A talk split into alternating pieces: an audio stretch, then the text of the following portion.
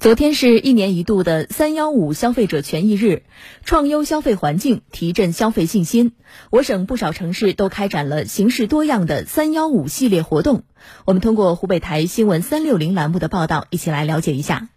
严查短斤少两，实验启动诚信计量专项行动。在东岳市场，计量工作人员按照电子秤检定规程要求，对电子秤的外观偏在误差和市值误差等进行逐项检定。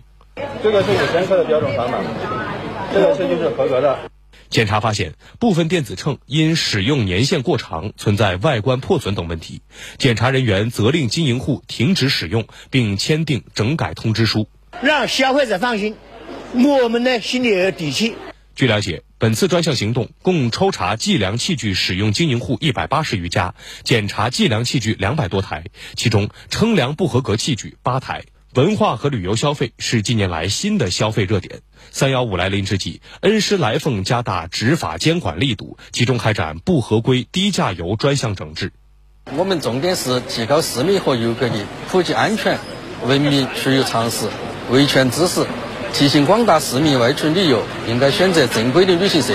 签订旅游合同，抵制不合理低价游等。同时，鼓励广大市民监督和举报侵犯游客合法权益的行为。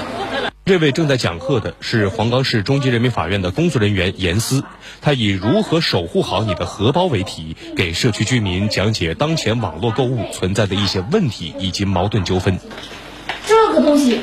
太厉害了，它能排毒、美容养颜，还能养发护发，还能够提高免疫力。在这个案例里面，经过那个主播的介绍之后呢，把普通食品呢宣传成了保健食品。严丝以案释法，对群众关心的价格欺诈、食品安全等热点问题提供专业法律解答，增强群众依法维权能力。